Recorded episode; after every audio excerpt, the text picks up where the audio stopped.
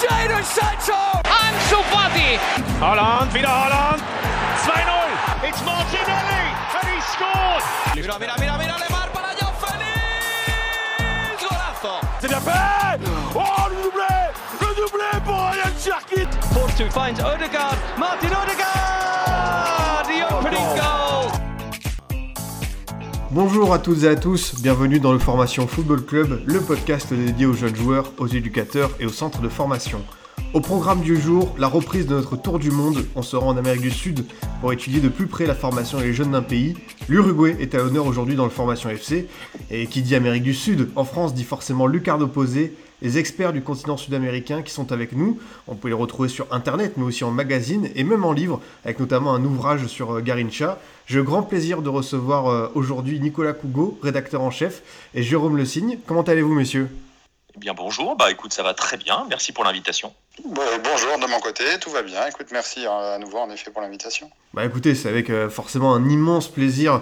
Euh, voilà, ça fait un moment que je voulais parler d'Uruguay avec vous parce que j'ai l'impression que, euh, pour rentrer dans les détails, c'est un peu un miracle. Euh, justement, j'aimerais avoir euh, au cours de cette émission les explications. Et c'est une question assez globale, messieurs. Peut-être, Jérôme, pour commencer, tu peux essayer d'y répondre. Comment ce pays de 3,5 millions d'habitants parvient à, sortir autant de bons joueurs génération après génération? Une idiosyncrasie, parce que Lugano a dit, on a traduit une interview de lui il n'y a pas longtemps où il disait qu'en Uruguay, le football était tout. Et il y a un petit peu de ça. C'est vrai que c'est un pays qui a des ratios de joueurs professionnels par habitant ou de joueurs tout court chez les jeunes, par exemple, on y reviendra plus tard, par habitant, qui sont extraordinaires par rapport à d'autres pays. Euh, le football est un peu la base que le rugby est en Nouvelle-Zélande. C'est un marqueur du pays, au-delà de- au-delà d'un sport, c'est un marqueur culturel. Euh, et c'est ça qui fait que le football se renouvelle à chaque fois et à chaque génération en Uruguay, euh, depuis déjà une bonne euh, cent trentaine d'années. Tu rejoins Jérôme, Nicolas, dans le sens où euh, l'Uruguay, quand on parle beaucoup de pays culture foot avec du foot, l'Uruguay c'est peut-être euh, un, un exemple euh, bien précis de ce que le foot peut représenter au-delà d'un simple sport. Ouais, c'est-à-dire que euh, on l'entend souvent, par exemple chez nous, euh, avec ces notions euh, totalement obscures de ce que peut être un pays de foot. hein. On entend souvent chez nous, la France n'est pas un pays de foot. Alors, à le- à le- c'est très difficile de définir ce qu'est un pays de foot. En tout cas, euh, si on doit chercher à le définir, évidemment, on va prendre comme modèle l'Uruguay parce que bah, Jérôme le dit, et puis on va, je pense, l'aborder. Euh, le football, euh, quand il dit le football est tout, c'est vraiment, il est aussi partout. Il est, c'est assez incroyable. Et, l'Uruguay, comme beaucoup de pays sud-américains, mais vraiment l'Uruguay, c'est aussi construit en tant que pays autour du football. hein. Je pense, en- je parle en termes d'identité, hein, d'identité récente, enfin su- suite à son indépendance. Et donc voilà, le football est euh, pas un simple, enfin voilà, c'est c'est un- une phrase bateau que je dis, mais c'est vrai que c'est difficile de le, tu vois, de le, de le matérialiser, de le définir avec des mots, euh, des mots simples. C'est vraiment, euh, c'est vraiment, le football n'est pas qu'un sport en Uruguay. Il est plus qu'un élément culturel. Il est un marqueur d'identité, d'identité nationale, sans aucun, euh, sans aucune connotation dans ce terme, parce qu'on connote un peu tout chez nous. Mais voilà, là, il y en a pas. Justement, moi, je pense que peut- attaquer directement sur euh, le, le principe de l'identité, euh, de ce que sont les valeurs euh, qui sont transmises en Uruguay. Et euh, c'est vrai que Jérôme, il y a beaucoup ce terme qu'on en- on entend, notamment en France lors de la dernière Coupe du Monde, la Gara Chaora, je sais pas si j'ai bien dit. Mais euh, d'abord, est-ce que Jérôme, tu peux nous dire ce que c'est? Euh, Je crois que c'est un esprit euh, par rapport aux Indiens. Je ne voudrais pas trop m'avancer, me tromper, mais est-ce que tu peux nous définir un peu ce que c'est? C'est une- plutôt une triste histoire à la base, parce que c'est les Indiens qui, qui vivaient à l'époque avant, avant 1800, disons, en Uruguay, qui ont été plus ou moins exterminés lors de l'indépendance de l'Uruguay. Donc euh, il n'y a plus d'Indiens qui existent quand le football arrive en Uruguay, ou tout vraiment beaucoup plus minoritairement, et vraiment extrêmement minoritairement par rapport à d'autres pays de la région, comme le Chili ou l'Argentine, ou, évidemment tous les pays andins, euh, où- il y, a, beaucoup plus ça. C'est un terme qui a été utilisé a posteriori à partir de 1835, de 1935 par exemple, une Copa América, euh, où les joueurs, euh, des joueurs un petit peu âgés déjà, parce que c'est la génération des années 20, euh, championne du monde en 1930, euh, qui, qui disent, ne veulent pas se laisser faire et qui, qui disent à, notamment euh, Anastasie qui dit à, à- à un autre joueur, à Fernandez, lève-toi et, et- et, entre guillemets fais le beau. Et, et c'était ça, c'était une, euh, c'était une notion de vraiment de vouloir se battre comme l'avaient fait les Indiens, donc supposément une centaine d'années avant, sur chaque action, sur chaque ballon. Euh, c'est quelque chose qui est arrivé sur le tard parce qu'au départ, quand on parle plus du football uruguayen, à partir notamment de la, la, la, des Jeux Olympiques, Coupe du Monde de, 1800, de 1924 en France, c'était surtout connu pour le beau jeu au départ, l'Uruguay. Euh, donc c'est une construction un peu tardive qui a amené les Indiens qui n'existent plus dans le, dans, le, dans le maelstrom du football. Et justement, euh, Nicolas, comment euh, transmettre ces, ces valeurs-là aux jeunes? Qui s'en charge? Est-ce que c'est les éducateurs, c'est les anciens? Comment faire qu'un jeune joueur se sente pleinement uruguayen dans son identité, dans son football? Bah justement, ça fait partie, tu vois, quand on, quand on disait de la notion de football utilisant un vecteur d'identité, construction d'identité nationale, ça fait partie de cela. Jérôme le dit, la Garacharua, c'est très honnêtement, c'est, euh, il l'a dit, il n'y a, pas, il y a, y a aucun, héritage indien euh, dans le football uruguayen, et c'est une réappropriation un petit peu de l'histoire, une réécriture de l'histoire du pays à partir de du milieu des années 30. Et ça, ça se transmet. Alors en matière de football, chez les jeunes, ça se transmet bah, avec les éducateurs, ça se transmet aussi avec les joueurs. Hein. Euh Jérôme parlait de Nassasi, on va parler aussi de Varela derrière, on va parler après, bon, si on n'arrive plus, on saute quelques générations, on va parler de l'affiliation avec Lugano parce que Obdulio Varela, euh, c'est l'icône pour, euh, pour et, et, Lugano et tout. Donc il y a tout ça et ça c'est transmis, c'est transmis aux jeunes et on va et comment c'est transmis? Par les clubs et par les sélections. Euh, parce que je pense qu'on aura l'occasion d'en parler euh, sur la façon dont sont organisées les sélections, surtout depuis l'arrivée de Tabarez. Euh, c'est très très particulier comment tournent les, les, sélections nationales en Uruguay. Et donc il y a toute cette transmission. on a toujours la, on a toujours l'habitude de dire les valeurs, les valeurs. Mm. Il y a des valeurs particulières, ces valeurs de, de, de combat qui, comme le disait Jérôme, à l'origine n'étaient pas les valeurs du football uruguayen, hein, la notion, et qui, chose aussi amusante, statistiquement parlant, euh, l'Uruguay, c'est pas le roi des remontadas ou des retours improbables au final. Donc c'est ça qui est assez rigolo avec cette notion de Garacharua qui est un petit peu, un petit peu, euh, comment dirais-je, paradoxal sur bien des aspects. Merci beaucoup, euh, messieurs, pour euh, ces explications très intéressantes. Et je voulais savoir, Jérôme, est-ce qu'il y a, il y a un cas semblable en Amérique du Sud, un, un esprit comme ça, ou est-ce que l'Uruguay c'est un modèle à part quand on parle de cette fameuse Garacharua c'est pas un modèle à part, mais il y a quand même une, grosse euh, similarité avec ce qui se passe en Argentine dans la construction du football, dans le tout. Le, football uruguayen s'est construit en parallèle et en complémentarité. C'est construit parce qu'il y avait le football argentin en face. Les premiers matchs internationaux sont les, les Clásicos de Liga de la Plata, quand les Argentins viennent jouer le premier match en Uruguay et vice-versa très rapidement, il y a très longtemps. Euh, donc s'il y avait une, façon d'organiser et de jouer le football, il y a quand même une gémellité forte avec le football argentin qui est aussi l'adversaire, l'adversaire absolu. Mais voilà, l'adversaire, euh, l'adversaire dans ces cas-là est souvent aussi une part de soi-même. D'ailleurs, si je peux ajouter en complément à ce que dit Jérôme, euh, sur les débuts, le début du XXe siècle, donc quand le football se construit véritablement, on ne parle pas forcément de football uruguayen ou de football argentin, même si chacun dans leur camp ont leurs choses, mais on parle aussi beaucoup de football platense, hein, donc du Rio de la Plata. Donc tu vois, c'est ça se construit vraiment ensemble. C'est marrant, c'est très complet ces explications. Je, vous remercie. Et, euh, ben Nicolas, justement, on va pouvoir rentrer dans les détails sur euh, ce, modèle de formation et tout simplement peut-être faire un état des lieux sur les clubs euh, qui performent le plus. Alors, euh, forcément, à Montevideo, il y en a beaucoup, il y en a énormément. C'est un peu comme Londres euh, en Europe, mais euh, qui se distingue au niveau des clubs dans la formation des jeunes joueurs? Qui se distingue si on prend sur les dernières années ou si on prend même un petit peu plus sur l'histoire, parce que dans l'histoire, on peut parler d'un club comme Danubio, euh, sur, les, sur les dernières décennies, euh, et je pense que Jérôme me complétera ou me corrigera, on peut, on peut vraiment citer le, le Defensor Sporting. On voit pas mal de clubs qui aussi, euh, ces dernières années, euh, font émerger de plus en plus de jeunes, parce que voilà, il y a, y, a, y a, cette construction qui se fait dans, dans, dans plusieurs des clubs, plusieurs clubs, pardon, on peut parler des Wanderers aussi, qui ont eu une, époque où ils formaient pas mal de jeunes. Et puis forcément, euh, derrière, il y a toujours euh, le tremplin des, deux géants que sont Peñarol et National, euh, qui ont cette faculté à attirer tous les meilleurs joueurs uruguayens, même chez les jeunes.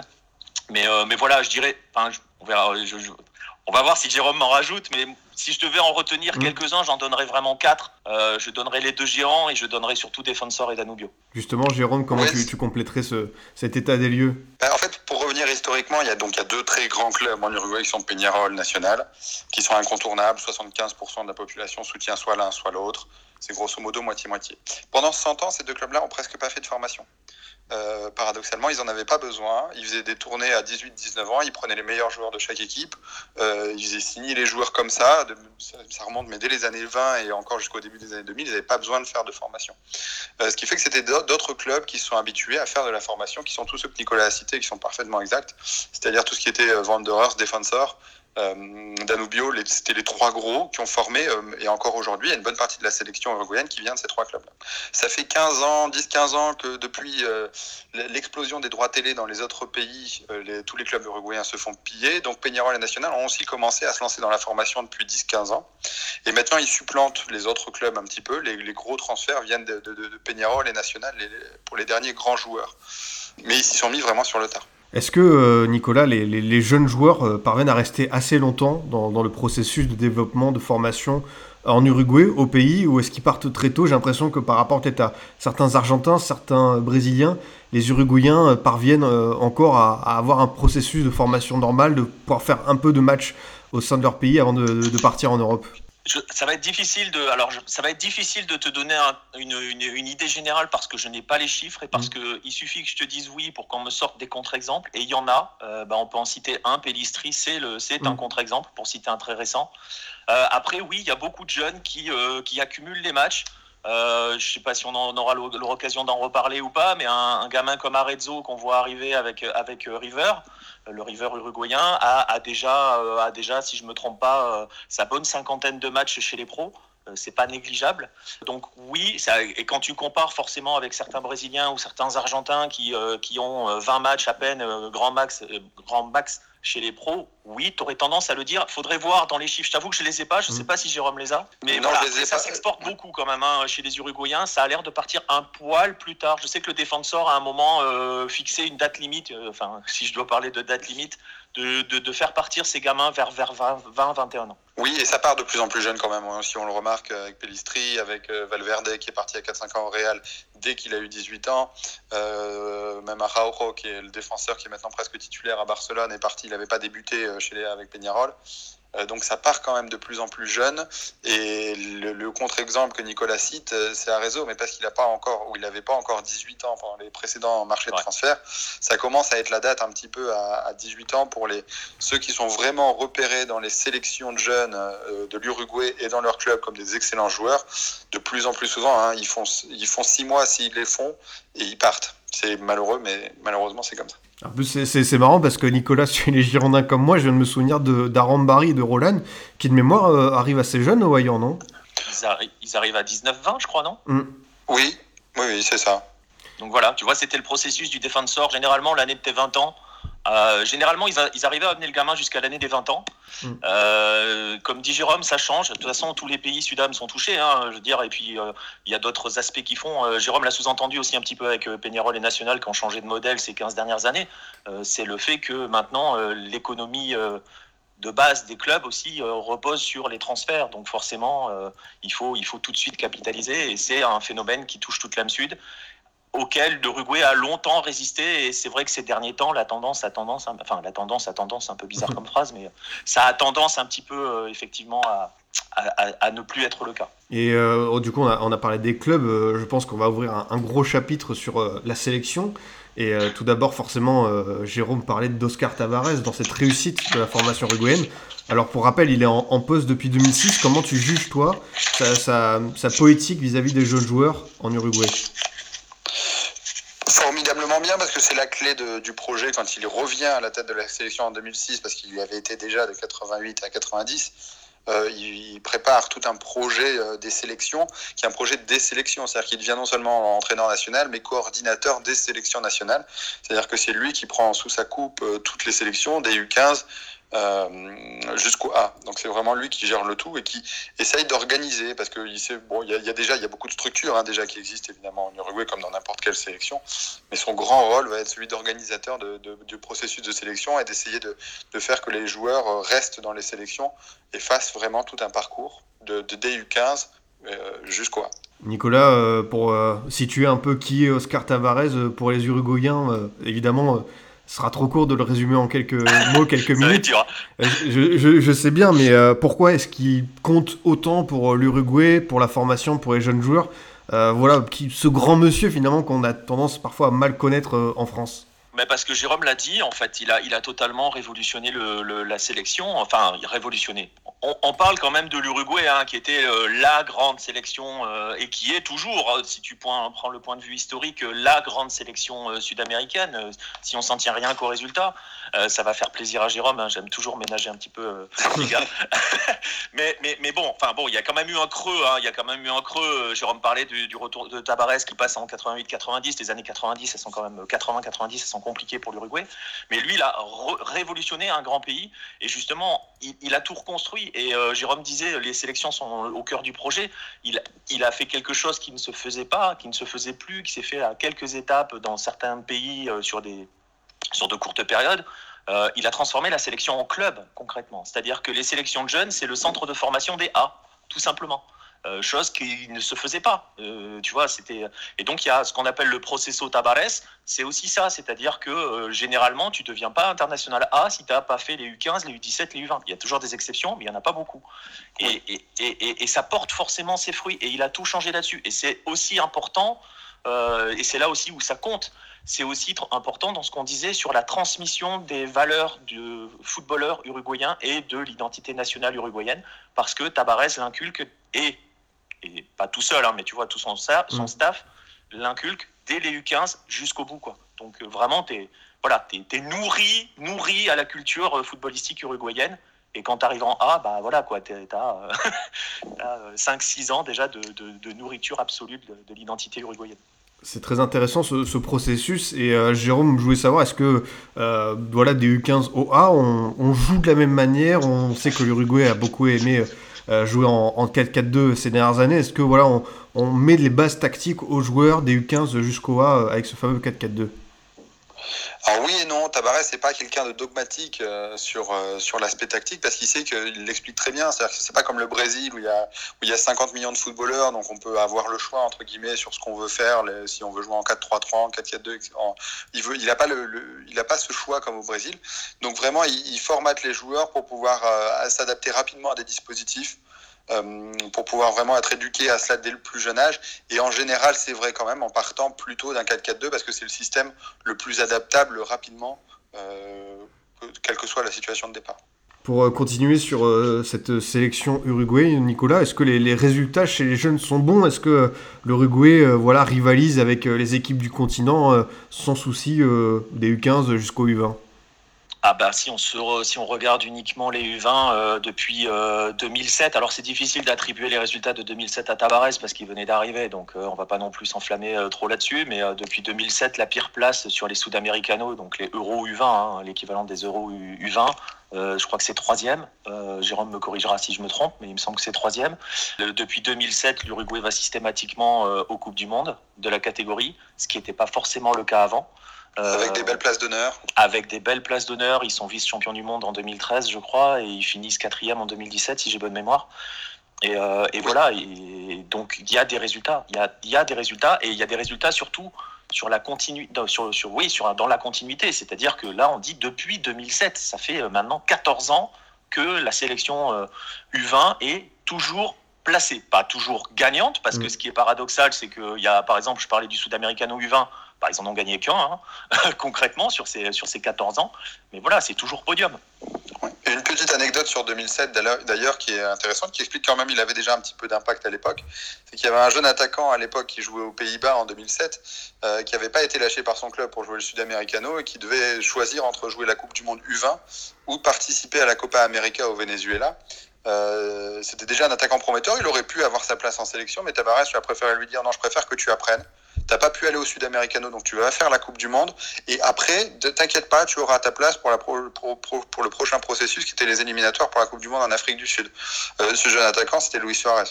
Bah, je, me, demandais quel nom c'était et, tu vois, tu, me fais une, belle transition parce que euh, je pense qu'il est temps, euh, messieurs, d'évoquer euh, le cas des attaquants parce que forcément il y a, beaucoup de bons joueurs à toutes les lignes, mais comment sortir autant de bons attaquants? Alors moi, j'ai commencé avec des joueurs euh, comme euh, bah, Forlan, euh, Suarez, Cavani, mais on a l'impression que derrière ça pousse aussi parce qu'il y a des joueurs comme, tu l'as dit, Arezzo, comme Darwin Nunez qui arrivent. comment, Nicolas, expliquer cette réussite insolente dans la formation des numéros 9 Je pense qu'il y a une part, je pense qu'il y a une part de tradition. parce que c'est vrai qu'on a souvent catalogué, on a, on a tendance quand même chez nous, alors je sais pas si c'est que chez nous d'ailleurs, à cataloguer, parce que je pense pas que ça soit que chez nous d'ailleurs, et c'est un peu les effets négatifs de la Gara Charloa, à cataloguer les Uruguayens comme une équipe de défenseurs ou des mecs un peu rugueux, machin. Si tu regardes historiquement, euh, la première grande star du foot uruguayen, c'est un, un attaquant. Euh, Il y a une tradition des attaquants uruguayens qui brillent, euh, donc sur les premiers titres, euh, même euh, euh, la Coupe du Monde 70, euh, on, l'avait fait, on l'avait fait pour Hello, on avait re- revu le match Uruguay-Brésil. Euh, Bah, regardez euh, devant ce qui se passe avec euh, Luis Cubilla par exemple. Vous avez l'impression de voir Messi, hein. enfin j'exagère un peu, mais pas loin. non, mais c'est dans le, dans le style. Il y a quand même une longue tradition des attaquants, tu vois, avant Forlan et tout, euh, et même contemporain. Tu peux citer du Recoba, du Recoba des, tu vois, tu, tu peux remonter aux années 80 avec des meneurs de jeu comme Francescoli ou des choses comme ça, des joueurs comme ça. Il y a quand même une longue tradition. Après, est-ce que euh, c'est euh, une spécificité C'est particulier à dire? Parce que tu vois, sur des générations, tu vas avoir beaucoup d'attaquants qui vont se bousculer. Là, on en a quelques-uns, on cite Arezzo ou Nunez. J'ai quand même l'impression que la nouvelle génération uruguayenne, c'est surtout des milieux. Euh, Jérôme me contredira peut-être, il me citera des contre-exemples, des contre-exemples, mais j'ai quand même l'impression que la future génération est faite essentiellement de milieux. Ah, C'est-à-dire qu'après après, sur Aras Cavani, c'est un petit peu compliqué, forcément. en termes de niveau sur les attaquants, forcément, ça fait un petit trou. Euh, mais mais ouais, il y, a- il y a clairement une vraie tradition. Et puis il y a quelque chose de très instinctif euh, chez l'attaquant uruguayen euh, qu'on retrouve aussi à la base de la formation, parce qu'il y a une partie qu'on n'a pas abordée, c'est qu'il y, a la- formation, euh, disons à partir de 13 ans, mais il y a, en Uruguay, puisque tout le monde nomme comme l'élément le plus le principal élément qui fait qu'il y ait autant de footballeurs et d'aussi bons footballeurs en Uruguay, c'est le, football infantile, comme on dit, c'est-à-dire sur la catégorie de 5-13 ans, 5-6-13 ans, quelque chose comme ça. Où il y a déjà en Uruguay à ce niveau-là, c'est un, un organisme qui le chapeaute, qui est géré par le ministère de l'Éducation, et où il y a déjà à ce niveau-là un nombre incroyable de matchs, de licenciés, euh, de, de- de joueurs qui ont leur licence pour jouer dans ces clubs-là. Euh, j'avais quelques statistiques euh, que j'avais préparées, donc je vais les lire. hein, si ça. Évidemment, on, est- on- on demande des chiffres dans, dans le formation FC, il n'y a pas de souci. Ben, ben voilà, mais il y a, y a 60% de génération de garçons uruguayens qui est inscrit au football infantile. Euh, ça, fait l'équivalent de 2000 matchs, par, euh, de 2000 matchs organisés par semaine dans 64 ligues. Donc c'est vraiment, il y, a, un niveau de compétition qui est déjà très jeune, euh, qui est organisé très jeune. C'est du football qui n'est pas forcément, il n'y a pas de 3-5-2, de 4-4-2, c'est voilà, celui qui courra le plus vite et celui qui ira taper dans le ballon au mieux vers le gardien. Et, ça, ça reste beaucoup. Parce qu'après, la formation n'est pas forcément très très bonne. Les clubs n'ont pas forcément des moyens extraordinaires pour pour l'étape suivante à partir de, de, disons, de 13 à 18 ans. Mais, mais cette partie-là d'instinct du footballeur, elle est vraiment développée à fond et vraiment très organisée, organisée dans un système concurrentiel qui des fois peut être un petit peu malsain aussi. Mais voilà, comme tout, comme n'importe quoi, ça peut avoir ses inconvénients, mais, mais qui est vraiment très, qui est vraiment optimisé. Et ça, ça, se ressent beaucoup sur ces, sur ces attaquants qui, euh, qui arrivent à, bah, voilà, comme Suarez, euh, à, trouver le but, quel que soit l'endroit d'où il frappe. et ça c'est quelque chose, il me semble que Cavani a expliqué il n'y a pas très longtemps, hein, cette notion de, de, compétitivité, de mise en compétition euh, dès le plus jeune âge. Oui, il avait, il avait fait pendant la Coupe du Monde en Russie, euh, il avait écrit un texte pour la FIFA qui faisait une sorte de journal des, des, footballeurs. Il avait expliqué aussi euh, que dans sa jeunesse, justement, dans ces clubs du, de- du football infantile, il y avait ce qu'ils appelaient le but de la glace. C'était celui qui marquait le dernier but du match. Quel que soit quel qu'était le résultat, c'est-à-dire qu'il y a eu 6-5 ou 4-4 ou 1-0, celui qui marquait le dernier but était, se voyait une glace offerte par l'entraîneur. Et leur objectif était tous, alors, peu importe comment ils jouaient le match, etc., ils avaient 6-7 ans, hein, il faut se remettre euh, en, condition, et, mais leur objectif était absolument de marquer ce but pour avoir la glace. Et c'est un très joli texte qui doit être encore sur le site de la FIFA si vous voulez le chercher.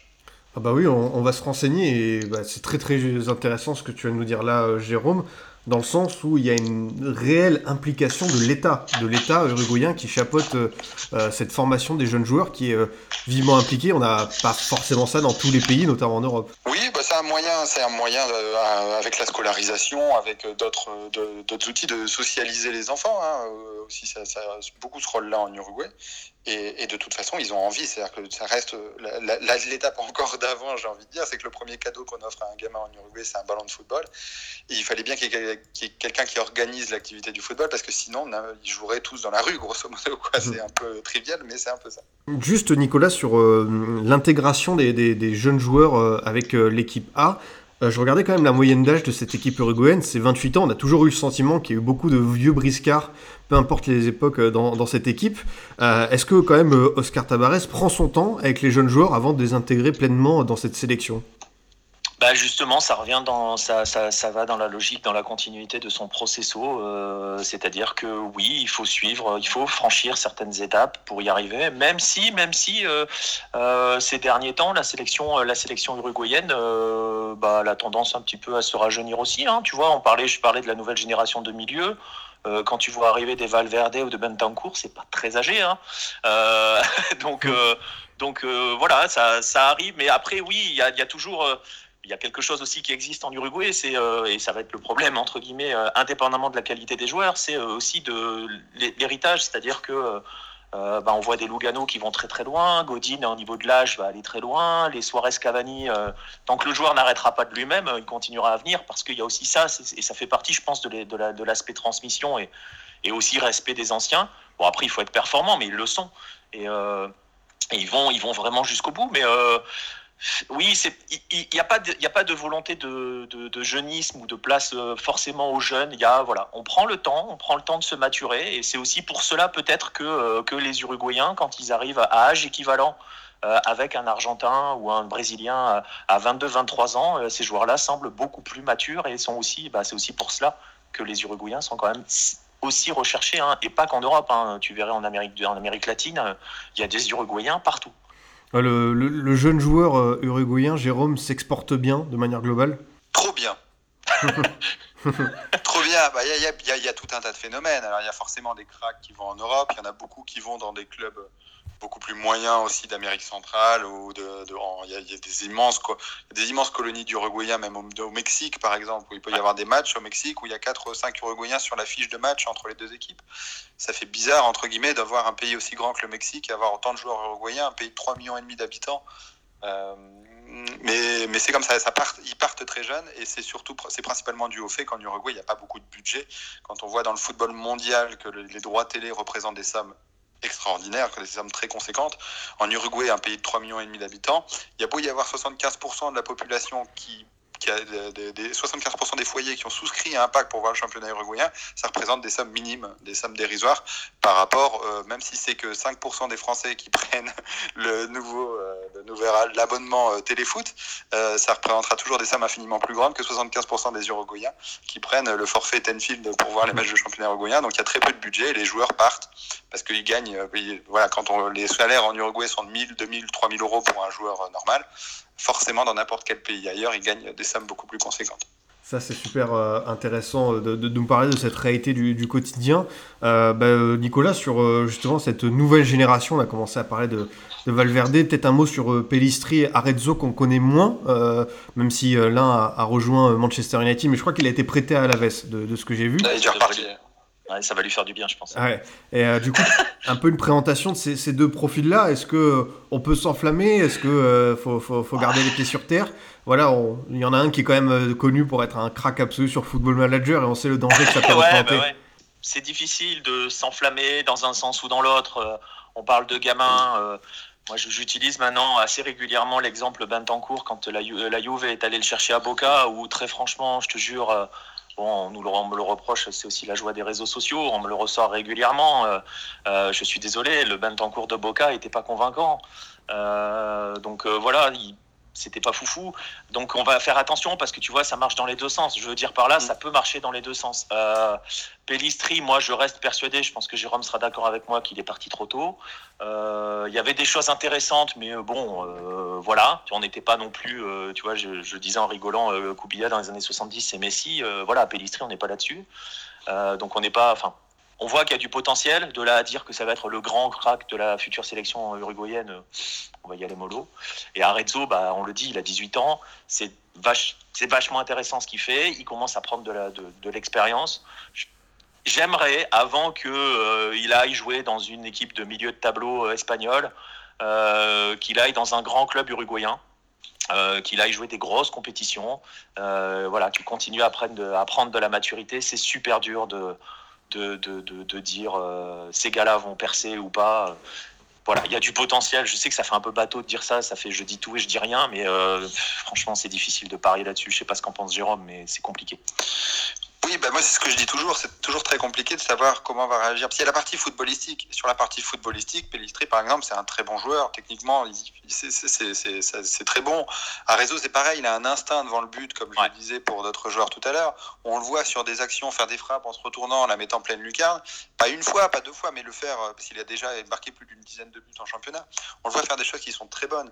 Après, il faut aussi voir, comme pour n'importe quel être humain, qu'il y a, il y a la partie footballistique, mais il y a tout le reste. Et tout le reste est aussi très important c'est-à-dire comment un mec comme Pellistri qui est parti euh, en étant un héros à Peñarol se retrouve 4 mois euh, ou 5 mois, parce qu'au final il a dû faire ça, hein, alors qu'ils avaient dit que c'était pour faire sa post-formation à Manchester, ils n'ont pas fait sa post-formation pardon, en 4 ou 5 mois. Donc il a passé 4 ou 5 mois un hiver, grosso modo, à Manchester, dans le nord de l'Angleterre. Maintenant ils sont en train de lui dire, bah écoute mon coco, on avait dit qu'on te formerait, mais finalement non, on va t'envoyer t'entraîner en Espagne.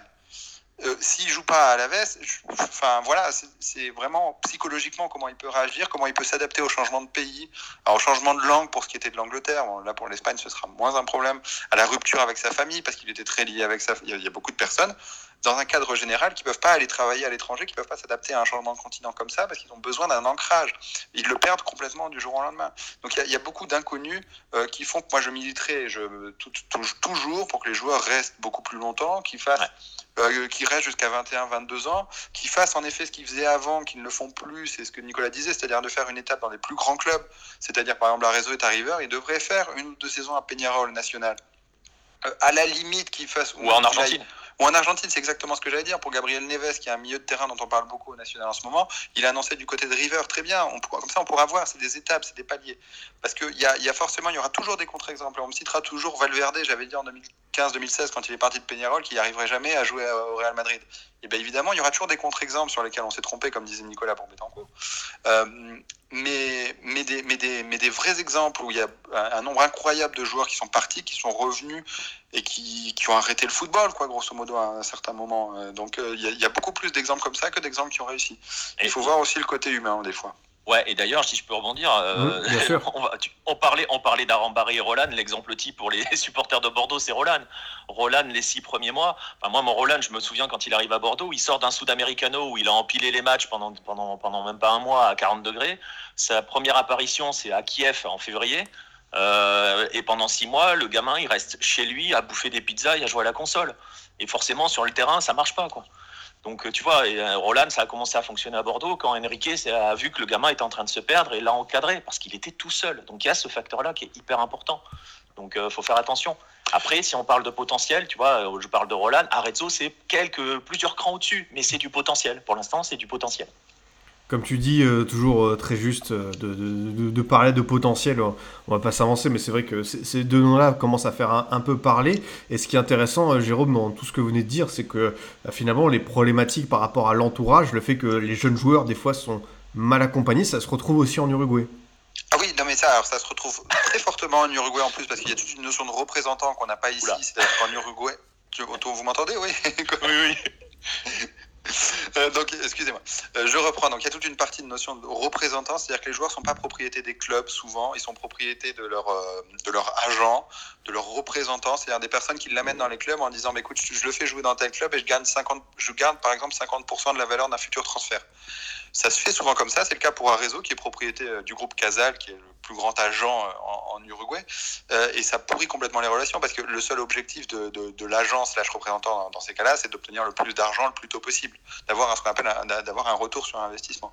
Et, ça, ça pourrit un petit peu le système parce qu'il n'y a pas forcément d'intérêt du joueur à aucun moment. C'est le cas pour les représentants, parfois aussi un petit peu pour la famille, comme on peut le voir en France ou comme dans n'importe quel pays.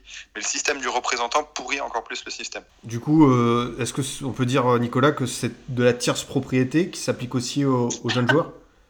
Ah bah, on va pas quand même, on va quand même pas oublier qu'on est en Amérique du Sud, que euh, l'Uruguay et l'Argentine, euh, Jérôme parle de représentants d'agents, on, peut englober tout cela dans le terme intermédiaire parce que parfois tu as même des gens qui s'ajoutent là, tu sais pas d'où ils sortent. donc oui, c'est plus que de la tierce propriété, c'est euh, les joueurs sont des, appartiennent à des morceaux, à des gens. Tu as des gens qui surgissent au dernier moment, tu sais pas où ils viennent. Moi, je me souviens d'anecdotes, c'est un Argentin, mais de l'anecdote à Lario, euh, quand il était évoqué au, PSG, euh, il y avait neuf intermédiaires. à arroser du coup, parce que c'est ça hein, que ça veut dire Mm. hein, concrètement. Euh, donc oui, ça flingue un peu tout. C'est ce qui explique peut-être aussi hein, que les gamins partent de plus en plus vite, qu'il n'y a pas cette étape euh, intermédiaire qui serait parfaite pour eux. Euh, c'est toujours très compliqué. Donc oui, l'entourage, euh, l'entourage et euh, bah, de toute façon c'est l'entourage. Je vais te dire, le problème il est partout. Hein, on peut changer. Il n'y a, pas un pays qui échappe au problème de Mm. l'entourage. Ben écoutez, euh, messieurs, on a, on, a, on a pas mal fait le tour de la question. C'était avec grand plaisir. Est-ce que, avant de, passer au scoot time, vous avez quelque chose à, rajouter euh, sur tout ce qu'on a pu dire euh, par rapport aux jeunes joueurs, aux sélections euh, et, tout ce qui entoure finalement la, la- la sélection uruguayenne? Non, non, je voulais juste rajouter par rapport à la conversation de tout à l'heure qui était un peu commencée sur Tabarez, mais c'est un demi-dieu en Uruguay, hein, qu'on ait, bien conscience de ce qu'il est. Avant lui, c'était le désert pendant 20 ans, et après lui, l'Uruguay a toujours été dans les 16 meilleures équipes en Coupe du Monde. Donc c'est forcément quelque chose qui a eu un impact très positif. Il a beaucoup structuré euh, la- la- les formations des joueurs d'élite. Euh, euh, et, et voilà, ça, c'est- c'est- ça a une importance capitale sur les dernières années. Et il est un modèle en Amérique du Sud. hein. Beaucoup de pays essayent de le copier. Euh, Le Venezuela a tenté de le faire avec Dudamel. Euh, L'Équateur l'a envisagé un moment avant que la fédération nous rappelle qu'on est en Amérique du Sud et que donc euh, on ne sait jamais rien construire sur le long terme. Mais euh, Tabarez est un, est un modèle maintenant euh, en Amérique du Sud. Et euh, est-ce que euh, il y a un successeur déjà désigné ou pas, pas forcément euh, Parce que je crois qu'il a plus de 70 ans. Oui, et puis au-delà de ça, il a une petite maladie euh, qui le- l'impacte un petit peu, mais, euh, mais il va continuer, a priori, sauf, sauf gros pépin, mais jusqu'au Qatar. Il n'y a pas vraiment de successeur désigné. Il y en a beaucoup qui s'y sont vus un petit peu, mais, mais, mais, mais rien pour le moment. C'est ce qui fait un petit peu peur. Même si euh, Bielsa avait dit il n'y a pas longtemps que de toute façon, les, les, les valeurs qu'il a inculquées resteraient euh, quoi qu'il arrive. Euh, je suis c'est un peu ce qui fait peur. Il ne faudrait pas qu'on retourne sur, un, sur des entraîneurs euh, qui, qui, ont d'autres objectifs avec les joueurs, notamment euh, avec les, jeunes joueurs. Il y a beaucoup d'entraîneurs avant qui faisaient venir des jeunes joueurs pour leur faire gagner de la valeur. Et ça, ça pourrit forcément n'importe quel processus de sélection. Euh, là, c'est pas le cas à l'heure actuelle. Il faudra trouver la bonne personne. Ce sera le plus compliqué. Ça, on, l'imagine bien. En tout cas, merci messieurs pour ces explications très complètes. Et on va continuer de faire vivre le football sud-américain à travers, à travers le, Scoot Time. Alors voilà, les auditeurs connaissent le principe. Le Scoot Time à la découverte des jeunes joueurs. On a parlé tout à l'heure déjà de, de talent, de crack, de pépites avec Arezzo et Pellistri. Là, c'est vraiment prendre le temps d'étudier certains profils, de comprendre leurs qualités. Voilà, chacun votre tour, vous allez me présenter un jeune joueur méconnu du grand public. Euh, Nicolas, euh, pour commencer, de qui veux-tu nous parler? Eh ben écoute, on va faire un peu d'actualité au moment où on enregistre et puis parce que ça sera peut-être l'occasion pour les gens de le voir à la Coupe du Monde des clubs qui va démarrer, euh, qui va démarrer là, euh, sous peu. Euh, je vais t'envoyer au Brésil. On va parler de mon petit chouchou chez Palmeiras, enfin mon seul chouchou à Palmeiras d'ailleurs. Faut dire les choses. Patrick De Paola, un Brésilien. Il me semble qu'il avait été évoqué dans les rumeurs à l'OM l'été dernier ou il y a quelques temps. Je pense qu'aujourd'hui l'OM n'aurait pas les moyens de prétendre aller le chercher. Euh, c'est un milieu défensif, 19 ans, si je ne me trompe pas sur l'âge. Euh, ouais, c'est ça. Il doit sortir de sa première, euh, première saison pro et il s'est installé au milieu de Palmeiras. Bon, il n'a pas n'était pas titulaire en finale. C'était assez surprenant d'ailleurs, mais bon, il revenait un petit peu de blessure aussi, donc ceci peut expliquer cela. C'est un garçon avec de très très grosses capacités de projection, qui je pense est clairement taillé pour l'Europe. Pour le coup, tu vois, on, on se pose parfois les questions. euh, c'est un, peu moins souvent le cas avec les Brésiliens de se poser la question sur euh, est-ce qu'ils peuvent réussir en Europe parce que très souvent ils sont quand même un peu plus taillés pour, le, football à l'européenne. Voilà, un milieu défensif euh, capable de se projeter, très très propre à, la récupération, mais surtout dans ses capacités. Dans ses capacités de projection, euh, souvent à traîner à l'entrée de la surface aussi pour prendre les seconds ballons. On le voit marquer quelques buts comme ça. Euh, joueur hyper intéressant. Euh, donc voilà, je pense qu'on va le voir débarquer assez rapidement en Europe. Et je pense que si, Abel Ferreira le, le, fait jouer, ce qui devrait être le cas lors de la Coupe du Monde des clubs, voilà, la valeur va augmenter et l'intérêt des clubs européens aussi, même si je sais qu'il y en a déjà beaucoup qui sont dessus. Alors, euh, toujours une question délicate, mais si tu devais le comparer dans le profil à un joueur plus âgé, plus expérimenté que tu connais, ce serait qui? En plus, je vois que, bah voilà, tu parles de Palmeiras, il y a Felipe Melo. Est-ce que, par exemple, Felipe ah non, non. C'est pas du tout la même, la, le, le, même registre? Bon, même si, même si j'avoue que Felipe Melo, bon, moi, euh, voilà, on n'est pas trop fan du bonhomme, enfin, tu vois ce que je veux dire, sur certains aspects, même si, euh, si on sort un petit peu du cliché Felipe Melo, euh, espèce de brute épaisse, il y a quand même une touche technique assez intéressante chez Felipe Melo. Écoute, c'est difficile. Euh, J'ai tendance à. Peut-être que je me trompe, je sais pas. Je, je vois un petit peu Gerson de Flamengo. Euh, je sais pas si ça parlera aux gens. Euh, en Patrick de Paola. J'essaye de voir, euh, de, de, de, trouver des comparaisons, euh, ces espèces de 6-8 là, capables de, se projeter, de, casser quelques lignes. Voilà, j'ai que ce nom qui m'arrive en tête. probablement que les gens en verront d'autres si je leur dis un 6-8 capable de casser des lignes et de, se projeter très rapidement.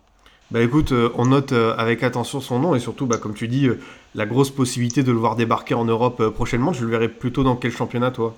Je pense qu'il est fait un peu plus pour l'Espagne. Euh, il me semble qu'à un moment, l'Atlético commençait à regarder un petit peu ce garçon. Euh, donc voilà, après c'est un Brésilien et les Brésiliens sont capables, il faut le dire, hein, les Brésiliens s'adaptent quand même très très vite, euh, quel que soit le pays. Donc, donc voilà, mais moi si je devais choisir, ouais, j'aimerais bien le voir en Espagne. Ok, bah écoute, c'est noté. Merci beaucoup Nicolas pour, pour cette présentation complète. Et du coup, Jérôme, à ton tour, voilà, quelle pépite retient ton attention ces derniers jours, ces dernières semaines ah ben, J'aurais pu parler en effet de Mathias Arezzo, de, de euh, Facundo Torres de Peñarol qui fait quelques bons matchs depuis quelques temps. Euh, mais j'ai toujours du mal à juger sur les joueurs de 18-19 ans, donc je suis vraiment désolé, mais je vais te parler d'un joueur un tout petit peu plus âgé qui s'appelle Juan Ignacio Ramirez, qui est appelé le Colorado parce qu'il est roux, euh, roux comme un Irlandais, qui a 24 ans aujourd'hui, 1er février, jour où on enregistre, qui est un buteur, qui a fait aussi des processus de sélection, certains processus de sélection avec l'Uruguay chez les jeunes, qui, est rentré, qui joue depuis déjà maintenant 5-6 ans au sein de son club de Liverpool. Euh, club, il est rentré un peu dans l'histoire de son club parce qu'il a fait quelques, quelques faits d'armes notoires, euh, dont la, première victoire d'une coupe, euh, l'Intermedio lors du dernier championnat, mais aussi une, des victoires en Sudamericana, dont une à Bahia, dont une contre Bahia à Salvatore au Brésil, où c'est lui qui marque le but, le, but qui qualifie son équipe. Et c'est un formidable attaquant. il a 24 ans, il a déjà marqué 60-70 buts avec son club. Et et pour le coup, voilà, je me permets de le dire, c'est pour ça que je suis sûr, entre guillemets, de ses qualités. Et il aurait tout à fait sa place maintenant pour passer un échelon au-dessus, euh, que ce soit en Uruguay, en Argentine, au Brésil ou ailleurs. Sur cette question du, du profil, si tu veux faire une comparaison, pareil, est-ce qu'il y a un nom qui te vient à l'esprit? Oui, alors c'est toujours compliqué parce qu'après il y a toujours des, ça, agrandit forcément toujours un petit peu le joueur quand on dit ça, mais il est un peu comme Suarez, il joue très bien de son corps, euh, un petit peu parfois même avec les fesses, euh, pour parler vulgairement, et, il, le fait très bien, il a un très bon instinct de buteur, et c'est rare et très saluable le, fait qu'il soit encore en Uruguay euh, à son âge parce que il aurait très bien pu partir bah, beaucoup plus tôt. Bah écoute, euh, merci, merci beaucoup. Où est-ce qu'il en est au niveau de, son parcours en sélection? Est-ce que ça, il commence vraiment à, montrer le, bout de son nez? Il a fait les U23, ce qu'on appelait les U23, c'est-à-dire les dernières sélections pour les qualifications pour les Jeux Olympiques. Euh, il avait fait avant, euh, il est, je crois, il me semble hein, qu'il était déjà aussi dans les sélections U20 et précédentes. mais là, maintenant qu'il a 24 ans, de toute façon, il en est un petit peu sorti. mais voilà, je pense que pour n'importe quel club, d'ailleurs, si, si un club devait aller le chercher, mais je ne l'encourage pas forcément. Mais si un club devait aller le chercher, c'est plutôt une bonne affaire parce que justement, à 24 ans, sa valeur marchande a dû commencer un petit peu à baisser maintenant, alors qu'il a déjà confirmé. Donc c'est de gagnant-gagnant. Bah écoute, euh, merci pour ces précieux conseils. Voilà, s'il y a des recruteurs qui nous entendent, pourquoi pas réaliser un, bon coup euh, dans, les prochains mois. En tout cas, bah, messieurs, c'était forcément un immense plaisir de discuter avec vous. Euh, Nicolas, quels sont les, principaux articles, sujets à lire en ce moment sur Lucarno Posé Alors évidemment, cette émission est enregistrée, mais est-ce que tu peux nous parler un peu de l'actualité du site pour les auditeurs? Eh ben, écoute, euh, l'actu du site, euh, là, oui, au moment où on enregistre, on est en train de lancer notre semaine, euh, notre semaine Ronaldo. On parle de jeune crack. Là, pour le coup, lui, ça en était plus qu'un. Et d'ailleurs, c'est ce qu'on voit. On a, on a sorti au jour, le jour où on a aujourd'hui, au moment où on enregistre, on a sorti un reportage qu'on avait fait, qu'on avait fait là-bas au Brésil, à Rio et à Belo Horizonte justement où on a rencontré les gens qui ont vu arriver le gamin de 13 ans et ensuite ont vu arriver le gamin de 15 ans, de 15-16 ans à Cruzeiro là, voilà, pour le coup, euh, on verra que euh, quand on parle de ces joueurs-là, euh, on n'est pas sur le côté c'est un potentiel. Et d'ailleurs, c'est pas ce qu'ils disent. Voilà, je spoil pas, vous verrez. Je fais de la pub. Et l'actu, elle est là. Notre actu, elle est sur toujours. toujours dans le suivi de nos compétitions, dans, dans le magazine. Le 14 va arriver au mois de février. on est en train, je suis dans les relectures et on va tous entrer dans les relectures. Mhm. donc, euh, donc, donc voilà. Et, euh, et, puis voilà, la biographie de Garincha qui est sortie en décembre. Euh, on, on, se lance aussi dans le deuxième livre avec la, bio, la, la, la traduction des 11 Caminos de Bielsa qui arrive en l'été prochain, enfin printemps-été. Et voilà, on est bien occupé quoi. Bah voilà, tu, tu as fait une, une, présentation, un tour complet du propriétaire sur ce qu'on peut lire voilà. du côté de, de Lucarno Posé. En tout cas, bah, que ce soit toi ou Jérôme, c'était vraiment un vrai, vrai plaisir de vous avoir dans le Formation FC pour, pour parler de, de ce beau pays de, ce, de football qu'est l'Uruguay. En tout cas, c'était un vrai plaisir de vous avoir avec, avec moi, messieurs. Un plaisir partagé. Tout à fait. Merci à vous. Pas de problème, messieurs. De mon côté, chers auditeurs, je vous dis à bientôt pour un autre numéro. Vous pouvez toujours nous écouter sur Deezer, Spotify, SoundCloud, iTunes et Google Podcast. A très vite pour une nouvelle émission du Formation Football Club.